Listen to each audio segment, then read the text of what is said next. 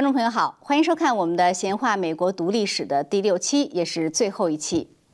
那么这期节目呢，我们要来跟大家谈一谈制宪会议和宪法。制宪会议呢，就是一七八七年四呃一七八七年五月到九月为时四个月的这样一个制定美国这部最伟大的宪法的会议。那么这是在美国立国之后的四年以后发生的。那么当然，这宪法在呃通过了会议通过了美国宪法之后呢，后来呢又有一个权利法案，也就是说这个宪法的头十条修正案，呃统称权利法案。那么今天我们还是请陈立显教授为我们来继续讲述。陈教授你好，呃，主持人好，啊，观众朋友好。嗯，好，谢谢。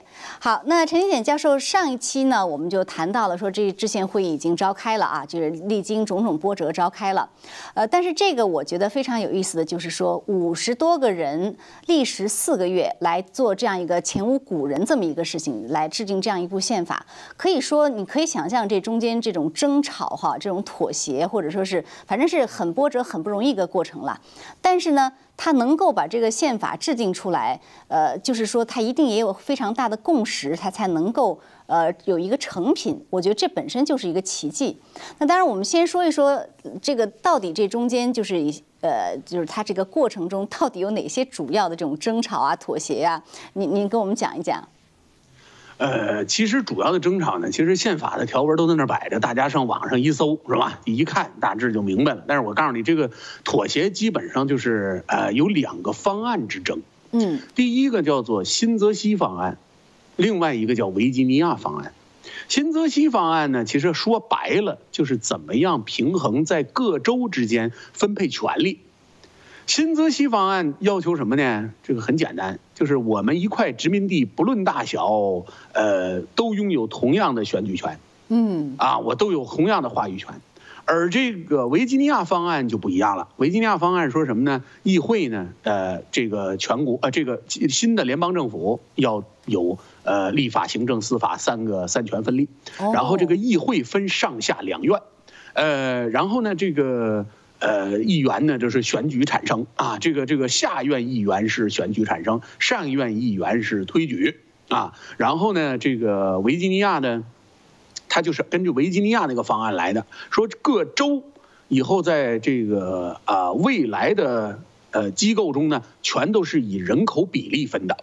就是都是以人口比例分，就是说，呃，你参议院也是按人口比例分，是众议院也是按人口比例分，所以说呢，这个各州就不乐意了，嗯，你知道吗？这个各州就不乐意，尤其是小州，你像新泽西、康涅狄格、罗德岛这些小州就不乐意了，说你们马萨诸塞呀、宾夕法尼亚呀，还有这个维吉尼亚，你们这帮人欺负我们，人多以后尤其你们维吉尼亚人多，是吧？一下选出那么多人来。结果回头你在议会里边，那你就叫维吉尼亚国得了呗，你就不叫叫美国了，叫维吉尼亚国得了呗。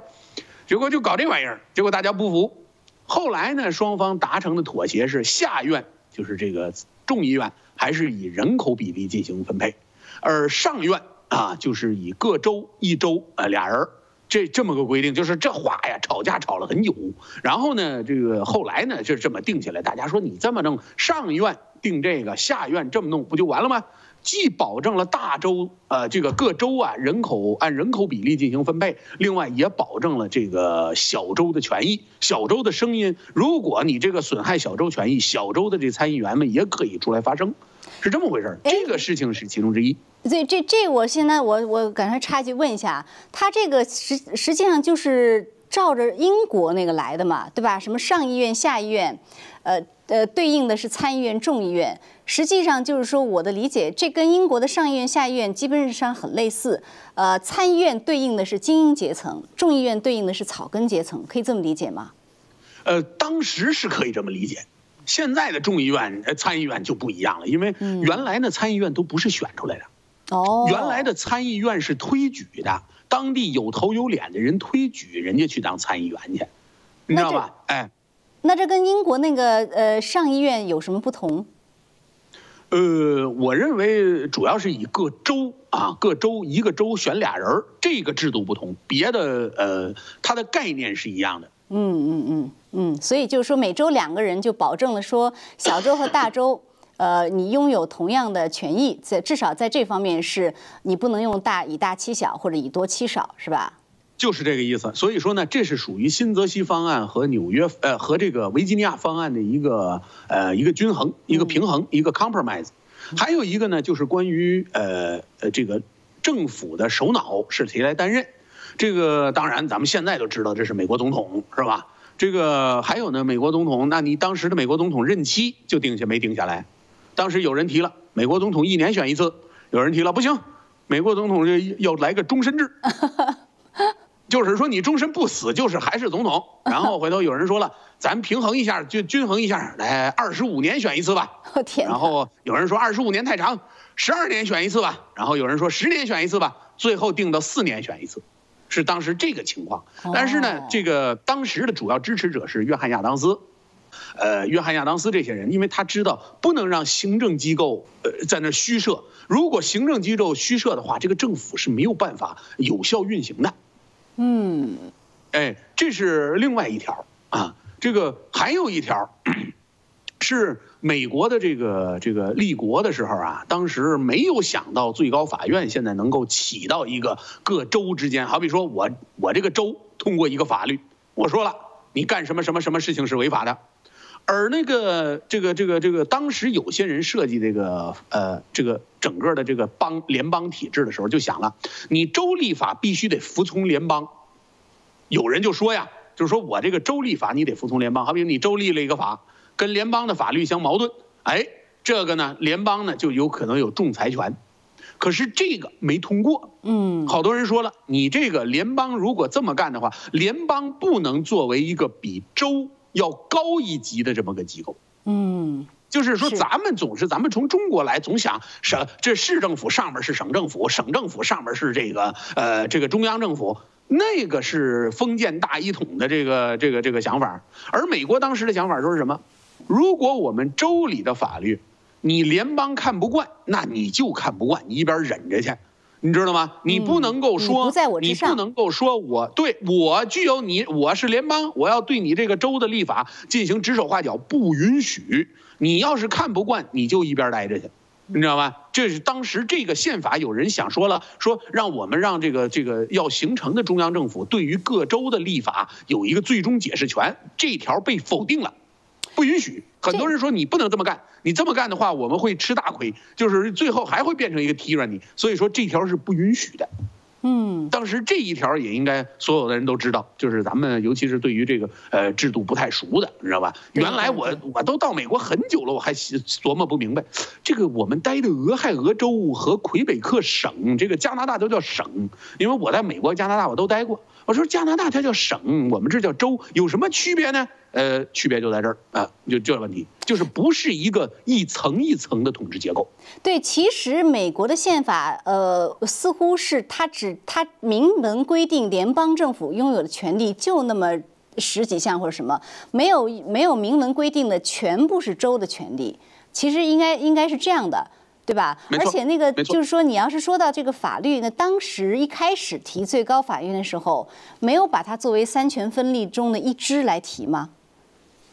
呃，当时呢就提没有，当时最高法院就是一间房子，一个小那个就跟那个门房似啊，的，一个，小就是阁楼。宪法的时候呀，就制定宪法时候，它是三权。当时没有想到最高法院能够形成一个什么呢？就是当时呢没有想到最高法院其实成为了一个就是各地的法院，也别说最高法院，就是联邦法院系统成为一个协调州州议法、州议会和这个联邦的这个这个一个一个重要的这个支呃呃重要的力量。他没有想到这一块儿，因为你州立法如果违反联邦宪法。你你才能够这个，我们说你这个法律是违反宪法的，我们可以把它推翻。对但是当时连宪法都没有，他推什么翻呢？对吧所以说呢，当时没有人想到这个问题。是哎，对，那所以就是说呢，呃呃，这几个大的妥协哈，呃，刚才你说的一个是这个众议院、参议院，这个是一个妥协，众议院按人口比例，参议院是每周两个人。啊，然后呢，就是还有这个，就是呃，州的这个权利是不可侵犯的，呃，那那就是说你联邦并不在州之上，所以这个州也是呃，仍又仍旧保留了它很多的权利。但是还有一个，就是它那个对于奴隶制其实也是一种妥协，对吧？就当时就奴隶制还是允许它的存在。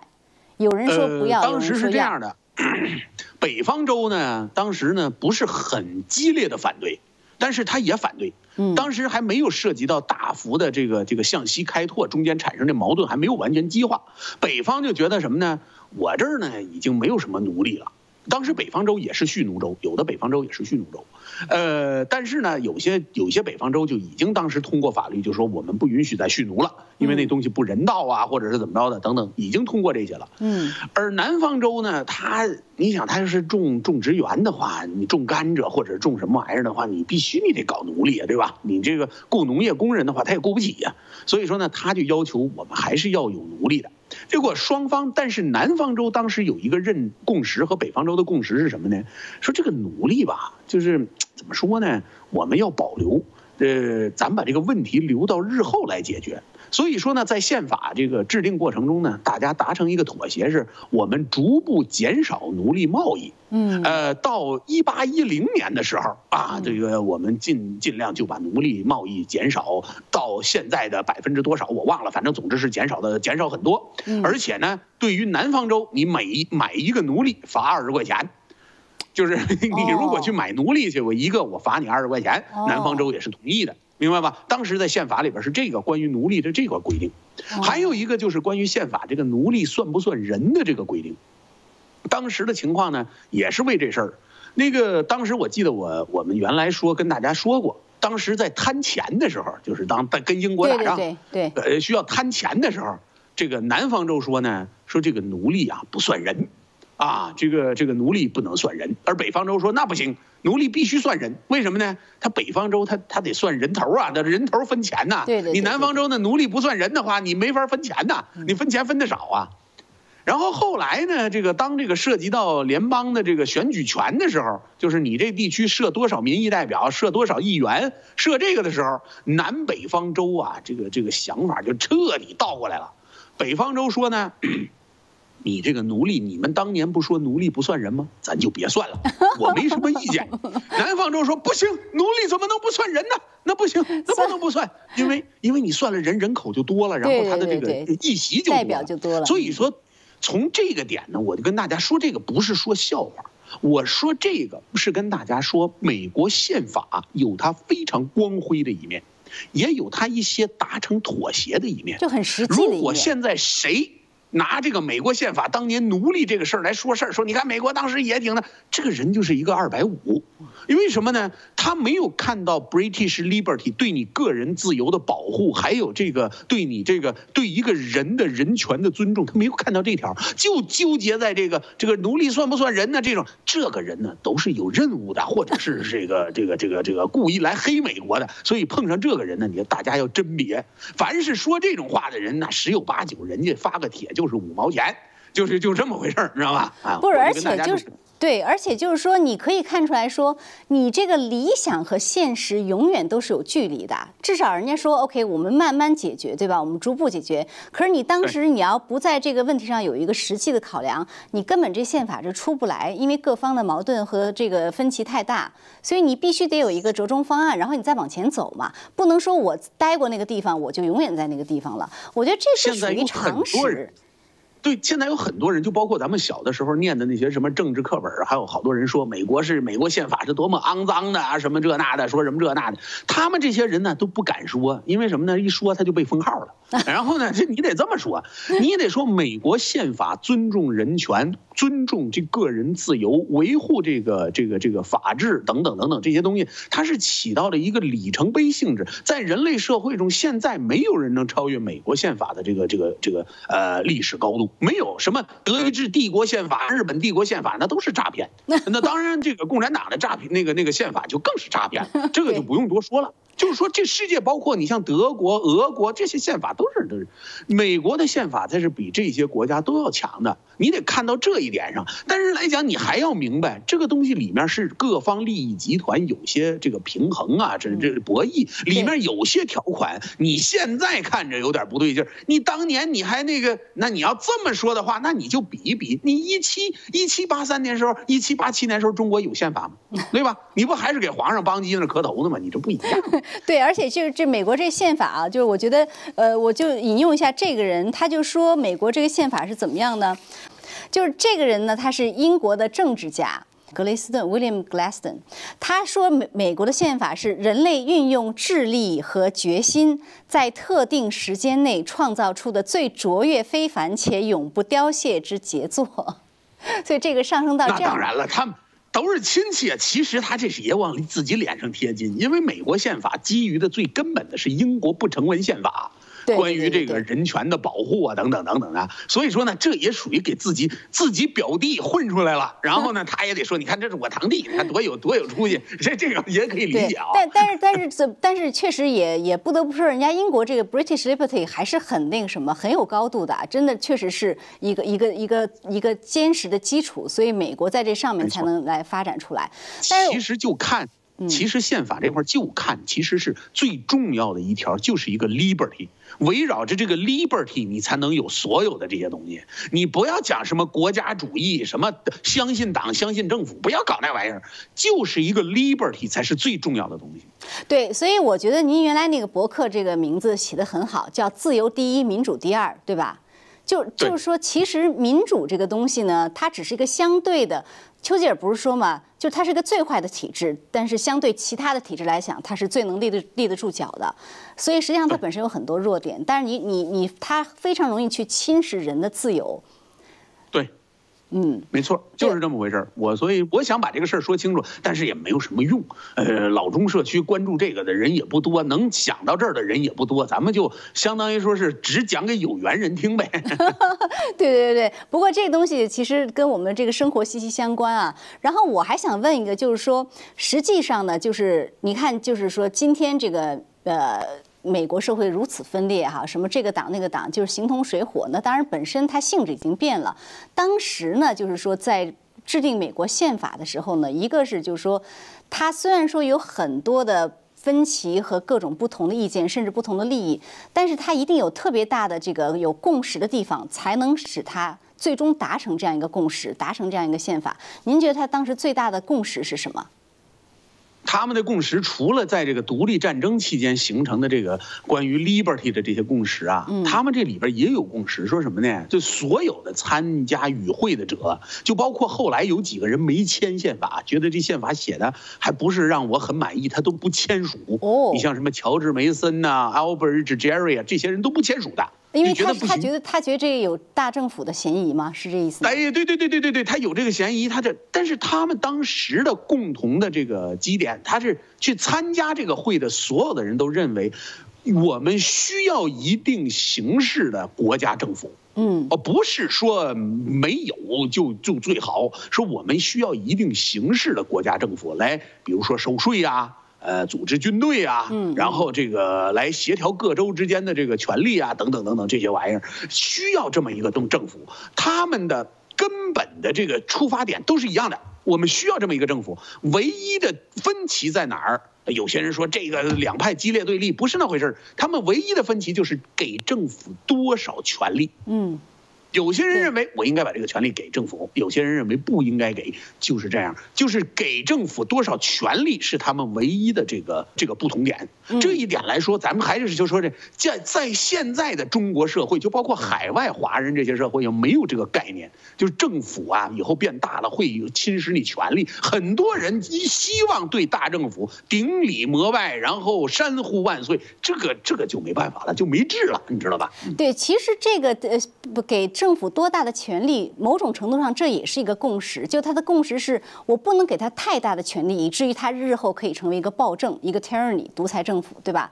所以他其实基于就是说人的自由呃不可侵犯，然后这个政府绝对不能成为暴政，就是这些他大家全部是同意的。那所以在这个基础上呢，就是说产生了宪法，当然也产生了你刚才说那两派啊，就是不是一派是叫什么联邦党，一派叫什么共和党还是什么的？呃，当时呢，那是后来的事儿啊。联邦党人还有反联邦党人，就一派人叫联邦党人，一派叫反联邦党人。其实他们没有根本的区别，就是说什么呢？他们就是想着我们也要有个中央政府，但是这个中央政府要是权力要小，权力限制的非常死的那伙人，基本上就是倾向于反联邦党人的。而联邦党人呢，就说咱先给大政府，咱得给这个中政府啊权力大一点儿。然后呢，这个这个这个咱们看啊，就就就主要是还有一派在中间。就是说，这个这个当然有死，就是坚决反对这个宪法的，也有一波人。但是来讲呢，这个中间派和这个，就是如果分成四个四个这个呃段儿的话呢，呃，一段是积极支持，另一段呢倾向支持，另一段呢是代表人物呢？啊，这个那就甭说了。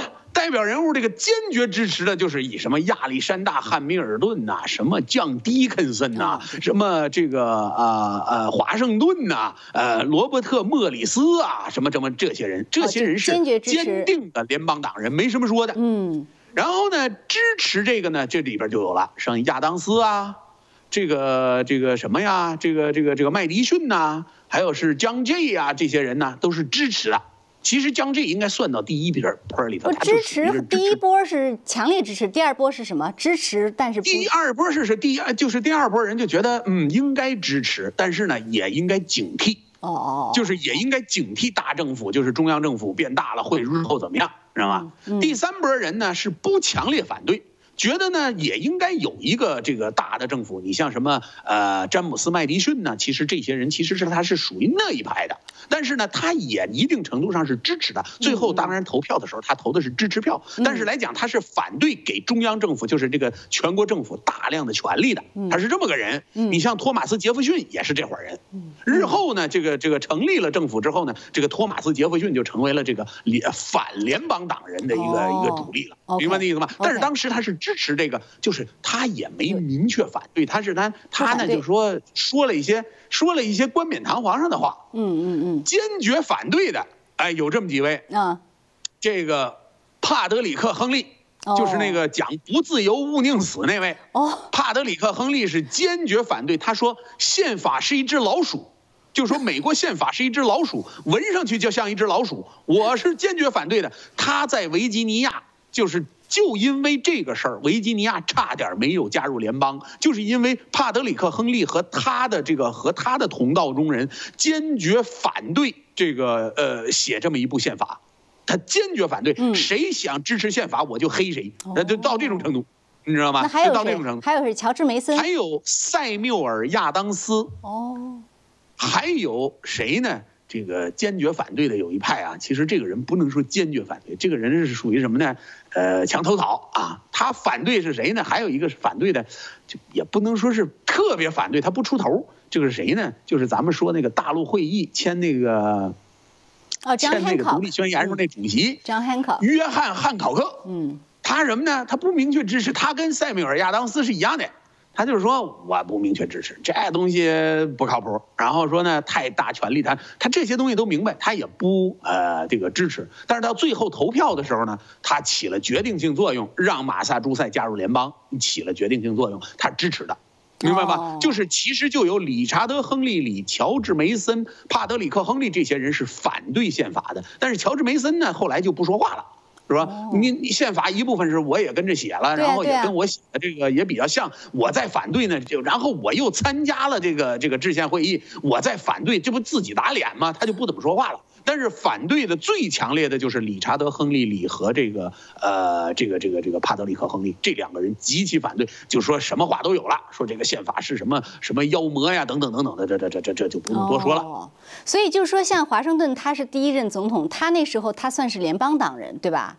第一，他算是联邦党人一侧的，但是华盛顿这个人呢，从来不对别人就是说，这个聪明的这个政治家呀，他不把自己的立场摆的那么那个那么这个这个这个明确，知道吧？他不会说我就是联邦党人来打我吧，他不会这样的，他不会犯这傻，他是什么呢？该说话的时候到坑节上给你支持一下就完了，但是大家所有人都知道他是个联邦党人，但是没有人说透。那那 OK，那他是第一任和第二任，第三任是算是什么党人呢？第三任是谁？第三任的约翰亚当斯也算联邦党人。哦，哎，他也算联邦党人，但是他是被那个亚历山大汉密尔顿给搞下去了。亚历山大汉密尔顿也是联邦党人，联邦党人出现了内讧了。然后就把约翰亚当斯，本来约翰亚当斯能够连任的，结果回头呢，亚历山大汉密尔顿专门啊，在那那个这个这个发了一系列文章他怎么就认了一任呢？他当时跟法国的关系差点跟法国打起来。哦，是是。法国大革命之后，跟英国两个势同水火，法国就把当时跟那个法美联盟条约拿出来了，说赶紧。法国大革命那前都是拿破拿破仑呢，还有法国的那个政府，就是路易十六已经被人给干了。然后回头呢，他就找法国去了，说那个打找美国去了，说咱们俩帮忙，咱们得去打那个那个英国去。亚历山大汉密尔顿当时是这个这个这个华盛顿的主要幕僚，然后就对这个来的这位这个法国的外长就说了。我们这个条约是跟路易十六签的，那个你把路易十六请来，咱们把这个条约重新谈，我没意见。你当时这个法国外长就气的都不行了，是啊，那路易十六早被这个这个这个给给给给咔嚓掉了，你怎么请他回来？然后呢，后来呢，法国就开始劫美国商船，法国海军就开始劫美国商船，然后美国就说了，你要再敢就劫，我就跟你干。然后当时英美倒是成了一伙的了，你知道吧？就是跟这个 这个跟法国都形成了一个准战争的状态。嗯，你知道吧？然后由于约翰亚当斯当时的手腕，说是我作为一个新生国家，我不希望美国卷入一场国际冲突，所以说他呢跟法国一味的忍让，就是不能说一味忍让，应该说是尽量的避免了和法国的直接冲突。所以说呢，很多人骂约翰亚当斯这个怕胆小怕事不敢出头，然后那个这个谁联邦党人这帮人，这个尤其是那个亚历山大汉密尔顿又出来骂说约翰亚当斯不是个东西，等等等等，写了一通。一帮文章骂他，结果他就没选上。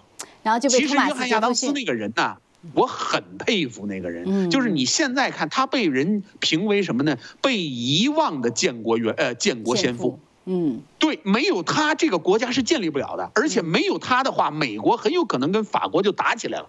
但是他的作用是非常非常呃这个重要的，而且他这约翰亚当斯这个人我很佩服。但是来讲呢，这个人吧，就是。没有连任成，那那没有连任成的总统多了，对吧？对对对对对，不不不伤害他的伟大啊！比如说我们的川普总统是吧？谁知道那个二零二四出不出来呢？对对对，你说的很对，说的很对。我主要是觉得说这些建国先父既然当了总统，好歹这个连任应该是没有问题的嘛。当然，这就这说远了啊。我们再还是说回这个制宪会议，这个制宪会议历经四个月啊，在这个这些伟大杰出人物的 这个设计下，当然也有人说是神助啊什么的，呃。他们就这个产生了一个美国这个宪法。这美国宪法呢，稍微您给讲一下吧。因为虽然说晚上网上能查到，但是既然看我们节目，就稍微讲一下嘛，就把它一共七条，每一条有几多少款之类的。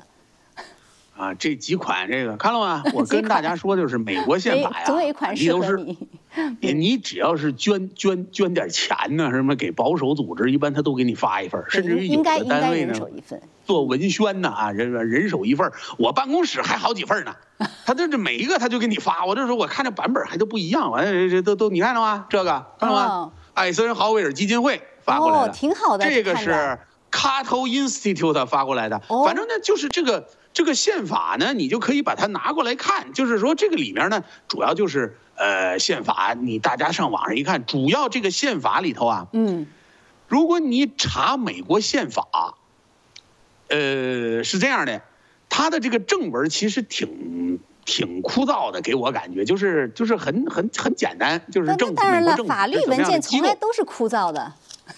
对，他这个是美国政府的机构是什么样的，是吧？这个等等等等说了一通。是是。但是来讲呢，这个宪法呀，我认为重要的这个当然政府机构这些东西也很重要啊，这这这没什么说的。但是我认为最重要的是后边那个第前十条修正案。嗯，这前十条修正案决定了宪法能通过，就是怎么着呢？当年这个宪法刚写完了之后啊，各方在那掐架，尤其是这个我们刚才说的帕德里克·亨利这帮人说管宪法叫什么老鼠。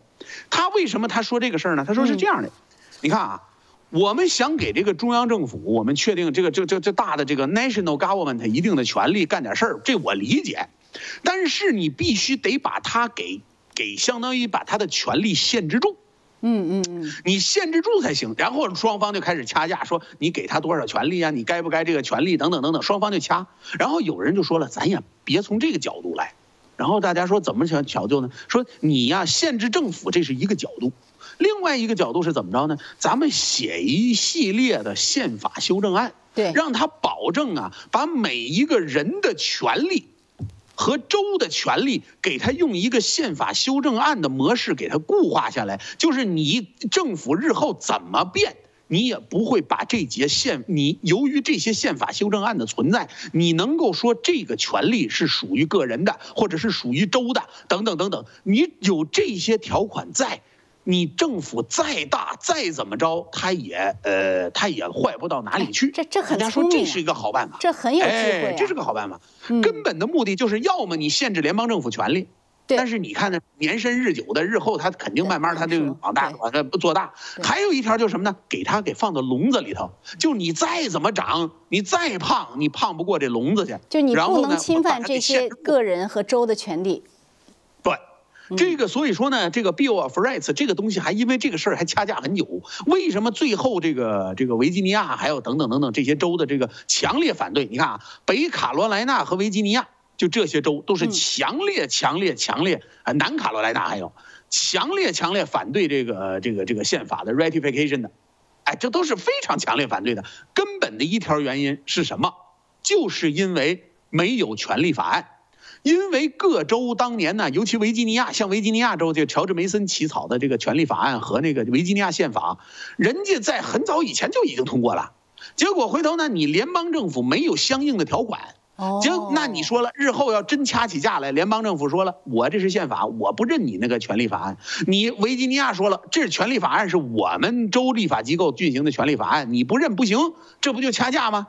得以一个联邦形式把这个权利法案给固化下来，这才是这个这个通过宪法的一个前提条件。所以说呢，这个这个很多州啊，其实都反对这个，就是说反对这种，你现在光给我们一光板宪法，这不行，你得把权利法案加进去。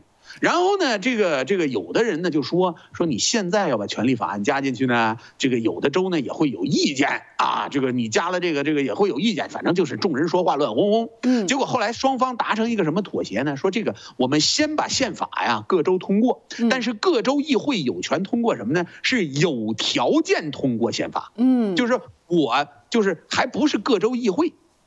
这个事儿啊，说来就讲长了，那咱们就尽可能把它讲的短一点。简化些。是怎么回事呢？因为如果这个宪法通过了的话，各州的议会的权利就会受到一定的剥夺，它有一部分权利它就没有了啊。对。比如说造币权就没有了。对。还有是这个这个这个，主要造币权一没有了，你像罗德岛那种州，就是是是那这个呃，给你你借美元还人民币等值，你借我一百美，当年借钱的时候借美元，然后还的时候还还面值人民币，你这这这这这这不行啊，你知道吧？借一百美元还一百人民币，干这种事情，他这总干这种事情不行啊。然后呢，就是各州呢，就说你各州的造币权没有了。还各州好多其他的权利也都被联邦拿走，你像对跟外国打交道的权利也被联邦拿。对，这样的话呢，各州议会就会对联邦的这个宪法呃表示呃反感，因为你毕竟你把我权利拿走了，我还要支持你，这这这这说不通啊。那他为什么不能等到十条这个权利法案通过之后再去通过宪把宪法和权利法案一起通过呢？宪法就通不过。各州议会就不行，各州议会就不通过宪法。你想把这个宪法当时写完了四个月写完的那宪法发到各州议会去，绝对是死路一条。对，绝对是很多州就那我就再再接着接着在这个把权利法案弄出来嘛。你不是光权利法案的问题，就光有没有权利法案咱先不说，就光这个宪法，就算加上了权利法案，各州议会也会反对的，因为你把人权利拿走了。哦。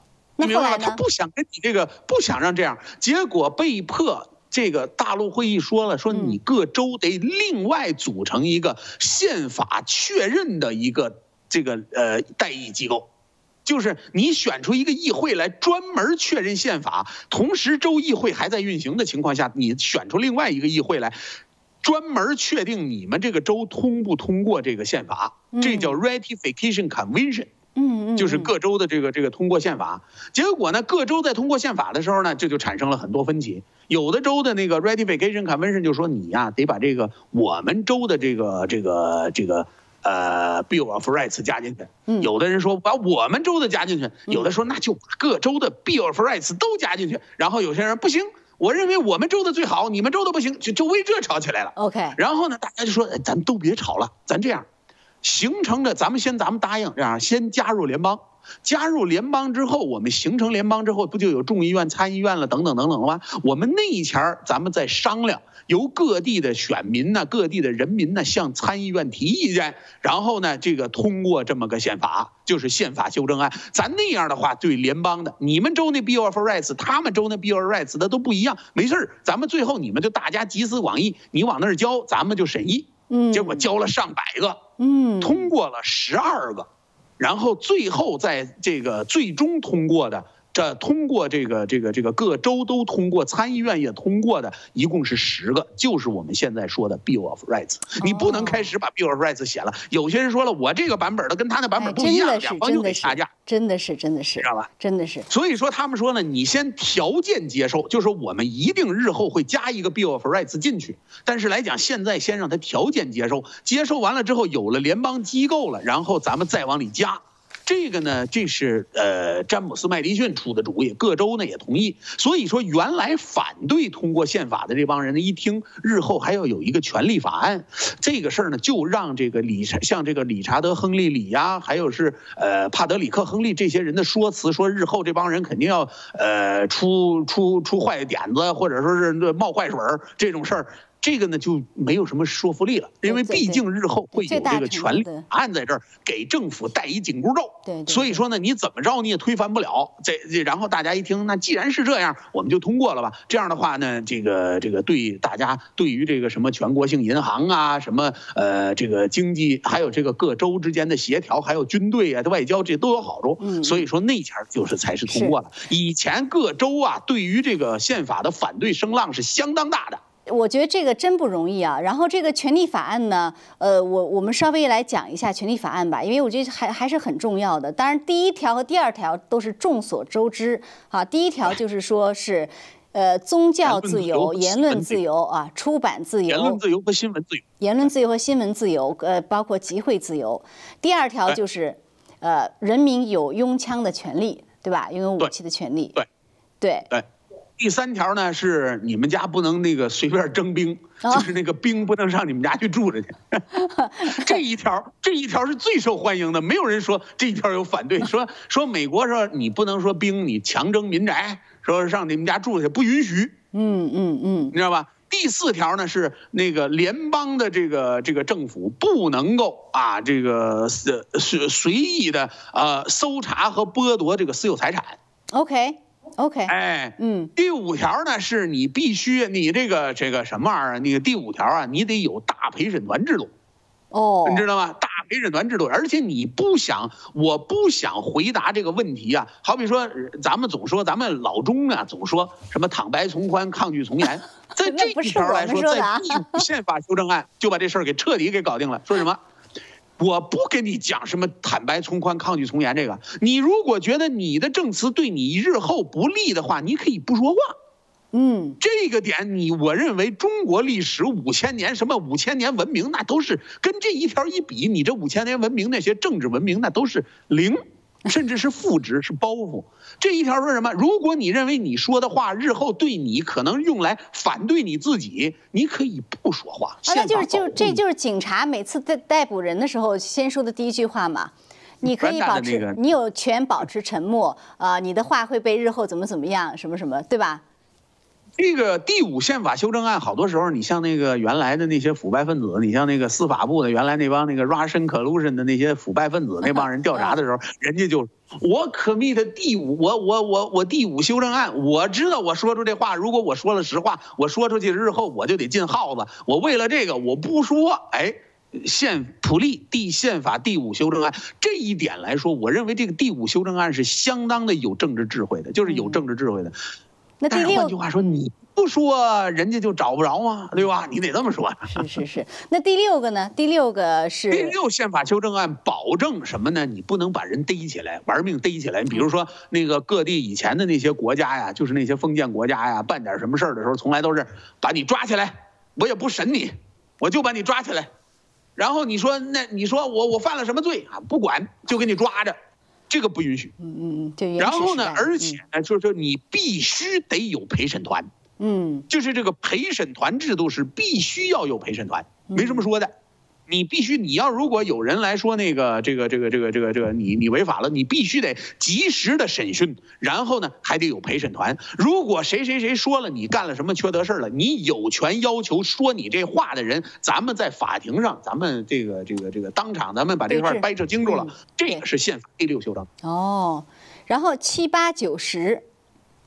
第七修正案呢，是把第六修正案给扩展了一下，就是说，如果你做民事联邦民事法案的时候，你民事的时候呢，你也要有一个陪审团。这个陪审团制度就是来自英国的 British Liberty。你看看世界其余的国家，哪个国家有过陪审团？就英国这个这个系统有。所以说呢，这个陪审团制度就是什么？这个这是英国 British Liberty 的一个重要因素，所以他就写到这儿了，你知道吧？第七修正案是这个。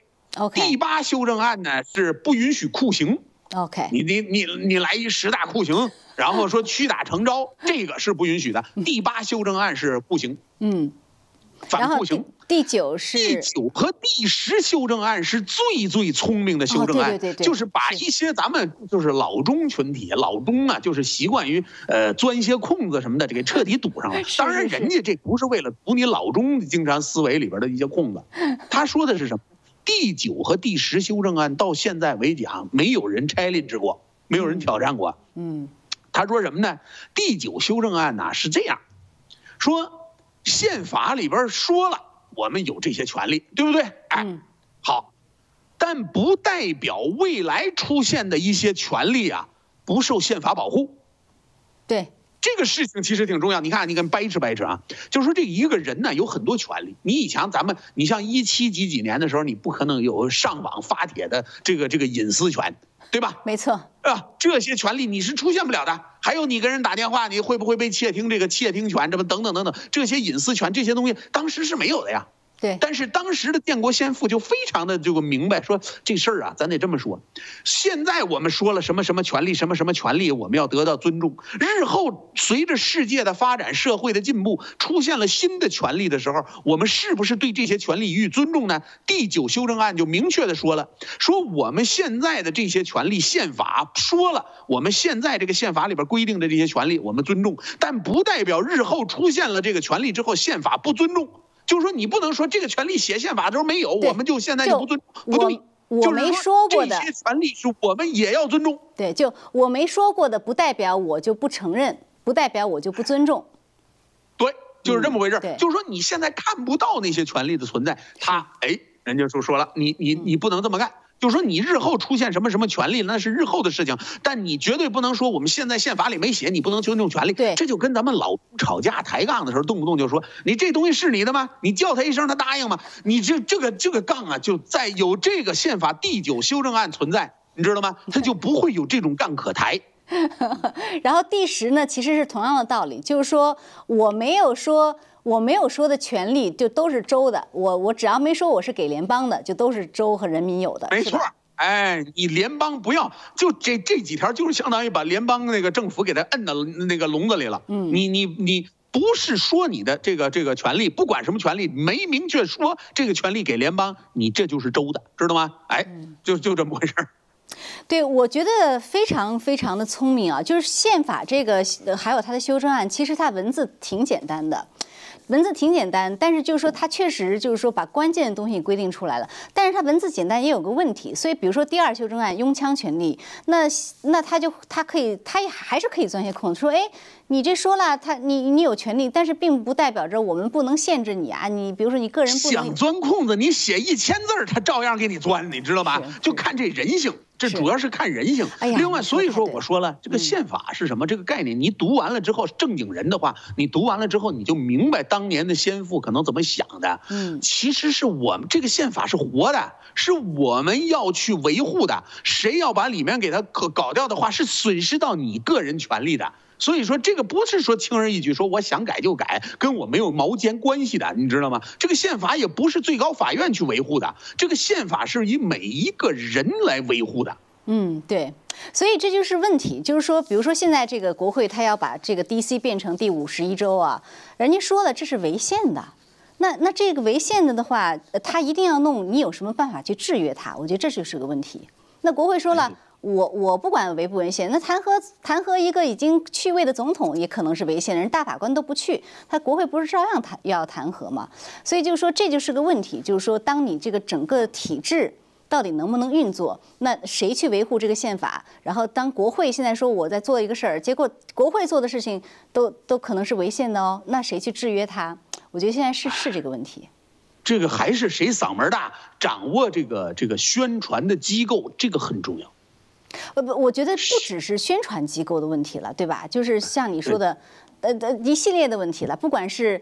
呃，选举也好啊，教育也好，各方面你可能大家都得都得 step up 了，就你没有办法去袖手袖手旁观，对对对对，置身于世外，的确是那样。嗯，对，的确是那么。是，所以就是说，然后这个宪啊。你说这个宪法后来啊，这个还有这个什么呀？这所有的咱们就是说这个咱们讲这个节目呢，咱就给他讲完了。嗯，这个宪法其实到一七九一年才正式的就所有的州都通过，最后一个通过的是北卡罗来纳。哦，你知道吧？然后各州都在那通过，尤其是碰上了几个州还出了点事儿。你比如说宾夕法尼亚州，在宾夕法尼亚州通过宪法，哎呀那个费劲呢，你知道吧？费劲呢。当时那个宪法送到宾夕法尼亚议会，说你们要组织宪法砍温审。先宪法是这么着的，是国会先发到美国国会，美国国会把这个宪法的文章发到宾夕法尼亚议会，要求宾夕法尼亚议会立刻开始行动，组织一个宪法砍温审。嗯。有了宪法 convention，确定了它是 ratify 还是不 ratify，就是决定一下是否加入，这才是这个正确的工作程序。结果有些人为了反对这个宪法，怎么着呢？就把宾夕法尼亚议会这帮人给，就是想反对的都跑了。就是都跑到那个那个酒馆里都躲起来了，我就不去开会，你就 这个你就那个召开不了宪法砍温审，那个这个 ratify 砍温审，我们就这这个宾夕法尼亚就加不了加入不了议会，这个这个加入不了联邦。嗯，结果怎么着？怎么样？对于这帮人怎么治？就只能说是以这个以毒攻毒啊，然后呢，就是当时支持宪法的这帮民兵啊，都组织起来了，各个的酒馆啊，到处抓人，说有没有那个议会的议员跑到这躲起来了？有没有？有，好逮着了，把这几个人就给逮，把这个人，有些人说我就坐在椅子上不走了，你能把我怎么地？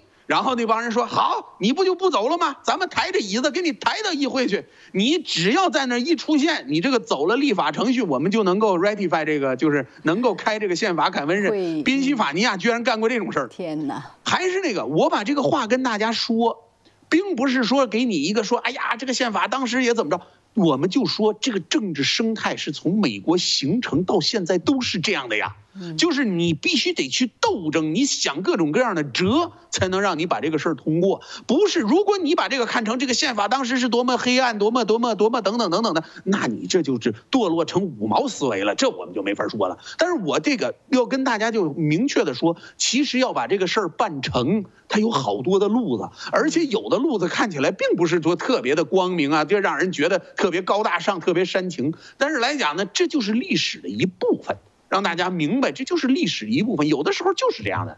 你像那个那个，嗯。对你马萨诸塞，马萨诸塞也是够呛能通过。然后那个大家就说，咱们就说就说，那你得组织人呐。你这马萨诸塞你不通过的话，马萨诸塞加入不了联邦的话，那我们波士顿那那那个死人死那都白死了，对吧？什么波士顿列克星顿枪声什么的，一帮人就开始组织说，咱们怎么样能够争取在这个这个这个这个呃 ratify ratification convention 里边获得优势呢？嗯，大家就说了，你得找高人，找谁呢？找塞缪尔亚当斯。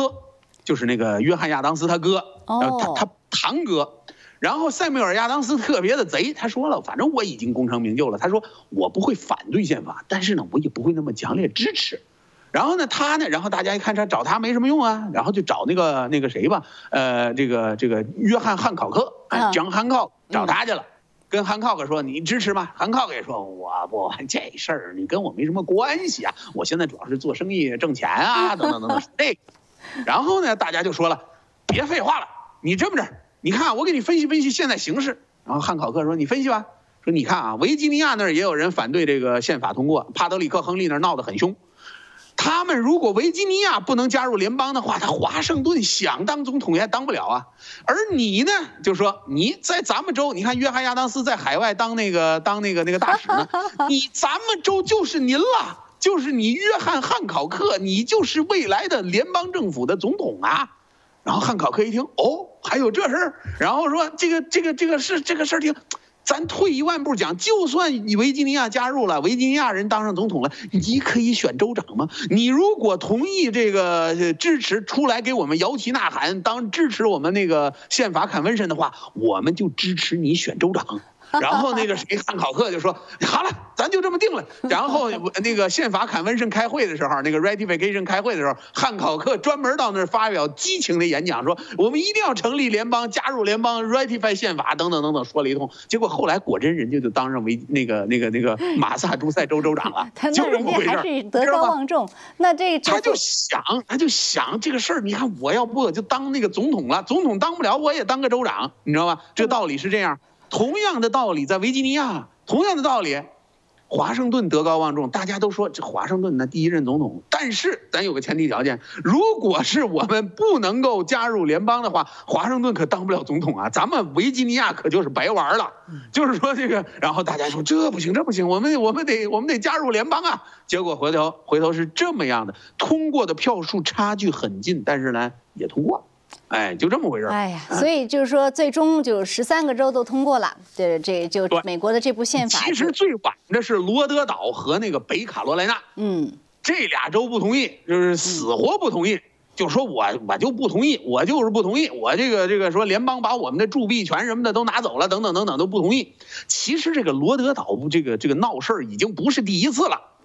当时在美国形成的时候，这个邦联宪法要签的时候，他就不同意，说我罗德岛就是罗德岛，我罗德岛就是一个国，跟你们没有什么毛关系。我等独立了之后，我就自己是个国，我就怎么着，他就一直不通过。结果后来呢，这是恶人自有恶人磨呀。然后那个法国大使急了，跳起来了。当然，这个是在成立邦联的时候，这个这个还在那那就宪法之前就跳出来了，说。你罗德岛再炸刺儿，你罗德岛的商船，我法国舰队不予保护。到海外之后碰上海盗给你击沉了，我就不管。这才把罗德岛拉回来，你知道吗？就是这个道理。罗德岛政府还有那个通过宪法的时候也是，呃，北卡罗来纳和罗德岛那儿玩命反对，可以说是，呃，就是就是一直通过不了。那后来呢？呃，后来就是各方说了，你要是你还想做生意吗？你还想那个加入联邦？我们美国海军可是保护啊！你要是不加入联邦，你单拎的话，人家把你抢了，跟我没有毛关系啊！然后他就加入了，这个事情都是这样的。哎，就是就是呃，我们理解这个宪法的时候，不要理解成为它是一个高大上的一个煽情的东西，不是，是一个能够维护我们利益的一个非常现实的一个工具。嗯，就要从这个角度理解。为什么北卡罗来纳南这个还有这个罗德岛反对，就是因为危害了他，伤害了他们利益。同时，他们看到，哎呦，如果我加入联邦，这个利益呢，还是蛮可观的。于是他才会加入联邦。你跟他煽情什么都没有什么用。对，反正我觉得呢，这个宪法呢，确实有，所以人家说了嘛，这两百年前的宪法到今天一样适用，很多文字啊，很多句子啊，很多这个呃，就是宪宪这个他要他要做的事情，还有法律的这种约束力，呃，都是在今天都是一样的。所以不管怎么说呢，我们这个 这个这一集呢，讲到这个宪法的这个通过呢，也算是这一集也也到尾声了。那特别也算是我们这个迷你的这个美国读历史的系列也到尾声了哈。所以我觉得还是挺有意义的。我们把这样一个，呃，对吧？一现在是一七九一年，那个呃当时那个呃列克星顿枪声响的时候是一七呃一七五七五一七七五年，对。所以我们基本上把这个过程讲了一下。我觉得呢非常简略啊。我们只是说把这样一个大致的重点讲一下，然后让大家一窥当时美国的这样独立的建国。呃独立战争的历史、建国历史，还有这个美国的精神。那真正要是感兴趣的话，大家还是要去看这个，呃，就就自己去找吧，自己愿意愿意看什么，或者是愿意更深的去理解啊。呃，所以呢，就是每个人的解读可能也是不一样。但是不管怎么说，我自己是觉得说，呃，就是美国的这个。